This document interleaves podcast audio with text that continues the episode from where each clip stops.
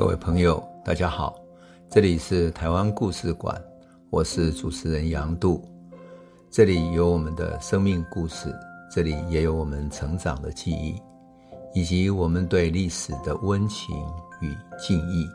欢迎您收听。各位朋友，大家好。我们谈到自由中国，会想到胡适，就是他开创了自由中国，写下他的宗旨。所以，胡适对台湾的思想界、对台湾的民主自由有非常深远的影响。可是，不仅仅是这样子，其实胡适他本身做人的、作为知识分子的风范，也非常值得我们敬重。我们这一集就来讲胡适的故事。一九五八年四月十号早上九点的时候，胡适在台北的南港就任中央研究院的院长。就职的典礼一结束，就举办第三次的院士会议，所以海内外的中研院的院士都回来了。这一次的会议非常重要，因为中研院离开大陆之后，在台北终于重新建立起来，宣告复院，重新组织起来。所以在这一天，胡适作为台北中研院重建的第一任的院长，哈，他邀请了当时的正副元首蒋介石。层层一起都来参加，这几乎是不可能的，因为政府元首照道理不应该同时参加，为了安全起见，不能同时参加。可是这是一次破例，在冠盖云集的场面里面，胡适就先用院长的身份哈，请当时的总统蒋介石致辞。当时还没有发生第三任连任的，就只有中国对蒋介石的批判还没有发生哈。那所以胡适就先请蒋介石致辞，之后再请清华大学的校长梅贻琦来致辞，然后他自己在最后致辞。蒋介石致了祝贺之意以后，还特别说什么呢？他说：“目前所有目标在反共复国，希望今后学术研究配合此一目标，而大陆正在破坏我国固有之传统历史与文化。”中共批判胡适先生之思想及其个人之德性，更以摧毁我国伦常道德之一例。所以，蒋介石希望教育界、文化界、学术界人士一致负起恢复并发扬我国固有文化道德之责任。坦白讲，蒋介石的这个说法代表了他的基本思想。他认为自己才是中华文化道统的继承者，要维护传统文化。来对比破坏传统文化的中共，这样才能够让它具有正当性。可是胡适是五四运动、新文化运动的倡导者啊，他可不是固有文化的维护者啊。所以忽然要他恢复固有文化与道德，这实在是有点有点唐突，有点怪。可是胡适也没有直接反驳他，他就说什么呢？他不直接反驳的这样说：“他说我们的任务还不是讲公德私德。”所谓忠信孝悌、礼义廉耻，这不是中国文化所独有的。所有一切高等文化、一切宗教、一切伦理学说，都是人类共同有的。总统对我个人有偏私，对于自己的文化也有偏心，所以在他领导反共复国的任务上，他说话的分量不免过重了一点。我们要体谅他，这是他的热情使然。我个人认为，我们学术界和中央研究院挑起反共复国的任务，我们做的工作还是在学术上。我们要提倡学术，多么有意思！胡适的说法等于否定了蒋介石赋予学术界的一种政治任务。那胡适也帮学术界讲话说，学术界我们最重要的贡献还是在学术上。他等于帮学术界争回了自主的尊严，而且。胡适还说：“我被共产党清算，并不是清算个人的所谓道德，他们清算我是我在大陆上，在中国青年的思想上，脑袋里留下了许多毒素。共产党为什么反对我？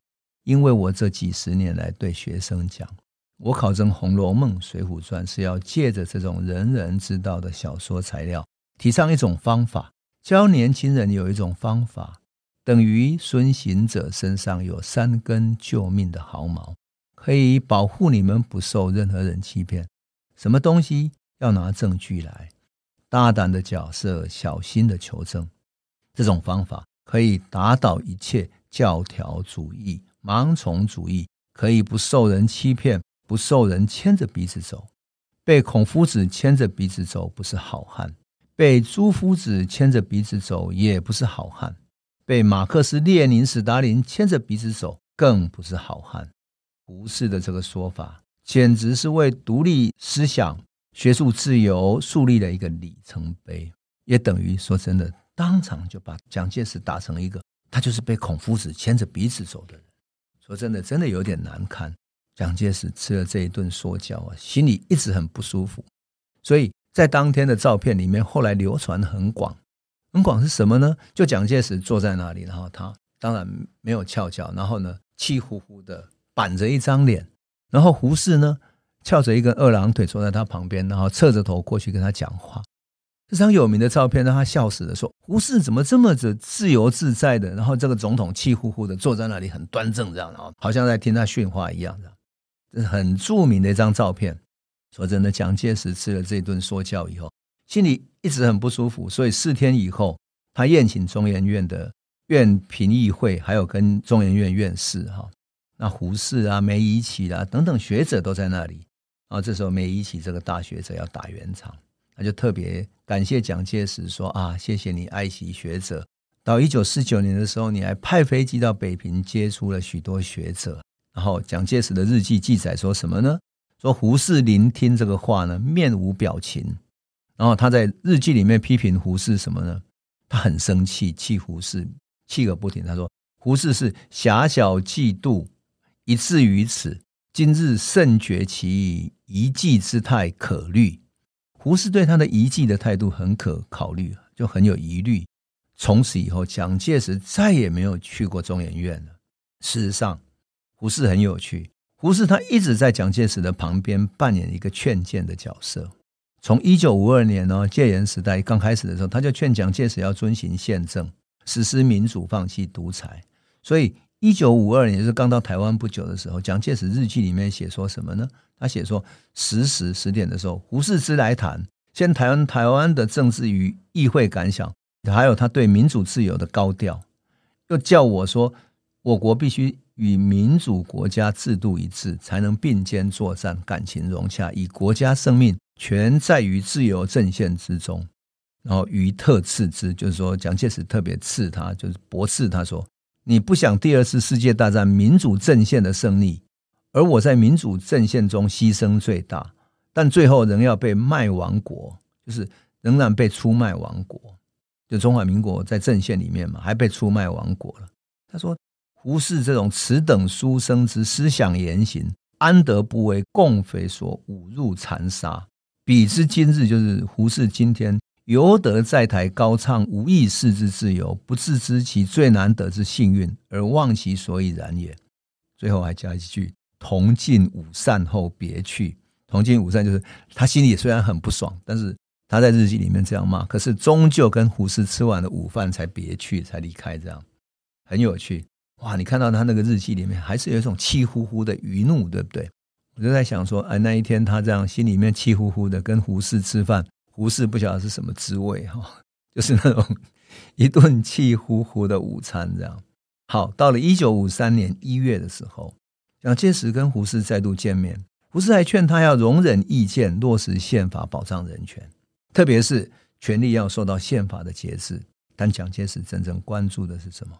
他谈话的内容是讲一个领导者要有绝对的权力，他可以接受諍言、劝谏，但是权威不容挑战。这时候，蒋介石因为国民大会要开了嘛，他还示好跟他说：“哎呀，请你要从美国早一点回来，我是最怕开会的人，你要帮我回来开会。”胡适之呢，感到很惊异，为什么？他说：“难道他真的可以不要宪法了吗？因为按照宪法，领导人是要向国民大会做报告的啊。”所以从一九五零年开始啊，胡适在美国担任普林斯顿大学，在葛斯德东亚图书馆担任馆长。他作为学人的收入其实不多，那时候他的薪水很少。可是他又曾经担任过国民政府驻美的大使。他有太多的政治上的来来往往、交际、吃饭等等，他生活上根本入不敷出。作为一个学人的那么少的学者的收入不够用啊。所以蒋介石为了表示尊重，因为请他帮忙做一些事情，会固定请人送一些礼节，就是每一年节时候送钱给他。从一九五一年到一九五五年之间，他总共送过了四万五千美金，就在当时也不是一个小数目字，说真的。所以蒋介石对胡适很有趣，一边在日记里面骂他，一边呢还要倚重他在学界的影响力，在美国的政界和学界的影响力，去争取美国的资源。这就是蒋介石跟胡适一种很微妙的关系。其实到了一九五八年，哈，胡适写了一篇文章叫《容忍与自由》。他其实是为了缓和《自由中国》杂志跟蒋介石的冲突。当时《自由中国》一直劝蒋介石不要连第三任总统，否则会毁坏宪法。可是蒋介石非常不高兴，有人就指控《自由中国》，然后用读者投书的名义来骂蒋介石，就对《自由中国》提起诉讼嘛，很困扰。所以胡适才写出《容忍与自由》这样的一篇文章。这篇文章大概是二十世纪中文必读的经典哈。坦白讲，我年少时候读《容忍与自由》这篇文章的时候，我常常有一个疑问：说胡适啊，你要求当权者有胸襟、柔忍社会意见，这是不错的。可是胡适，你为什么在文字里面再三致意举陈独秀为例子，说明说你有不同意见的人也要学会容忍不同的政见呢？要求有不同政见的人要不能坚持己见，未免搞错对象了吧？你应该要求独裁者才对啊！受压迫的人难道只有忍受的义务吗？当年殷海光也这么质疑胡适说：“你应该用法治去约束统治者的权利，比要求我们这些被统治者的容忍更重要啊！”现实上，冲突的根源是权力不受约束嘛。可是这时候很有意思的是，我到后来成长之后才知道说，即使有不同政见的人，也要互相容忍，因为不同的政见也有各自的。说法各自的看法哈，那蒋介石跟胡适的矛盾都写在他们彼此的日记里面，很有意思。那胡适不顾政界很多大佬，比如说张群、陈诚都劝告他，不断劝蒋介石应该公开宣布不要连任。他们劝他说不要再劝蒋介石不连任了，可是胡适还是继续写。结果蒋介石在日记里面写下什么呢？他写下说：“其以何资格言辞？”他说：“你有什么资格来劝我不要连任呢？若无我党与政府在台行使职权，则不知彼将在何处流亡矣。如果不是国民党跟政府在台湾行使职权，都不知道你要去哪里流亡了。”他还气呼呼的骂胡适什么呢？自抬身价莫名其妙，有没有很好很有趣？气成这样，他说真的要在日记里面这样写：自抬身价莫名其妙。不知他人对之如何讨厌也，可怜其甚，就是写的这么 这么猛哦，讨厌的这种情绪都出来了哈。可是胡适不管他继续当乌鸦做他的政友哈，劝谏他，他觉得自己是尽一个公民的责任，说不在说在我，听不听在你嘛。所以一九六零年九月雷震被逮捕以后哈，胡适就觉得。啊，他好像背负了一种道德上的责任。自由中国可是他倡导要创立的啊，所以他觉得雷震好像背负了这样的一种思想上的罪责一般，所以他到处找国民党的高层，希望法律上不要交付军法审判，就在一般法庭审理。但蒋介石不听。一九六零年十一月十八号，胡适还特别从美国回来台湾，跟蒋介石求情。胡适当场就表示说，当局逮捕雷震的处置啊，并不恰当，应该交给司法来公开审判嘛。蒋介石回答他什么？他说：“胡先生同我向来是感情很好的，但是这一两年来，胡先生好像只相信雷景环，不相信我们政府。意思就是说，胡适啊，你好像只相信雷震，都不相信我了。这个话就厉害了，你知道吗？”因为蒋介石可不是跟他讲说，我要不要交付什么公开审判，而是说，哎，我跟你这么好，感情这么好，我们向来感情都很好。可是这一两年来，你怎么都只相信他的，都不相信我的呢？你是不是偏听偏信呢？胡适一想，他妈这个话很重了，所以他就讲说，赶紧跟蒋介石说，你这个话太重了，我当不起。而且他用一种恳求的态度说什么？他说，十年前总统曾对我说。如果我组一个反对党，他不会反对，并且可以支持我。总统大概知道我是不会阻挡的，但他的雅量我不会忘记。我今天盼望的是，总统和国民党的其他领袖能不能把十年前对我的雅量分一点来对待今日要组织一个新政党的人。可以想见啊，胡适这个态度、这个口气是多么的卑微。可是他没有能够换来蒋介石的雅量。几天以后，雷震案就判决了。胡适才刚刚知道说，蒋介石已经做了决定了。他当天去求他的时候，其实没有用的。他彻底伤透了心，而且更难过的是，他一直鼓励雷震去阻挡啊，到最后反而陷他们身陷囹圄，被抓进去坐牢，黯然神伤。唐德刚曾经形容自由中国一案以这个案子判决以后，胡适好像老了二十岁。他在致朋友的信里面曾经说：“哈，生日快到了。”回想四五十年的工作，好像被无数管制不力的努力打消了、毁灭了。一个老朋友本月十四日八十岁生日，我写了顾亭林五十初度诗两句给他：远路不须愁日暮，老年终须忘和亲。一九六一年，雷震在狱中过六十五岁生日的时候。胡适心中不忍心、啊，他就手书了南宋诗人杨万里的诗，那个诗叫《桂圆谱》，很有名。现在常常在胡适纪念馆都会送胡适这个写的诗哈。诗是这样写的：他说，万山不许一溪奔，难得溪声日夜喧。到得前头山脚尽，堂堂溪水出前村。他寄到狱中给雷震，但是。他还是没有去监狱探望他。胡适跟蒋介石还是维持着一种相敬如宾的关系。胡适过寿，蒋介石都会送礼，然后还会跟宋美龄请他吃饭。那胡适也维持着这样的一种适度的关系。可是他过得很不快乐，他对雷震心怀愧疚，对于自己没有能够保护反对党的组织者，他对自己的无力感哈，非常的深刻。仿佛他的心脏一样，他心脏也慢慢出问题了，而且他的心脏病越来越严重。一九六二年二月二十四号的时候，他在主持中央研究院院士的欢迎酒会的时候，突然心脏病发，当场倒地死掉。倒地辞世。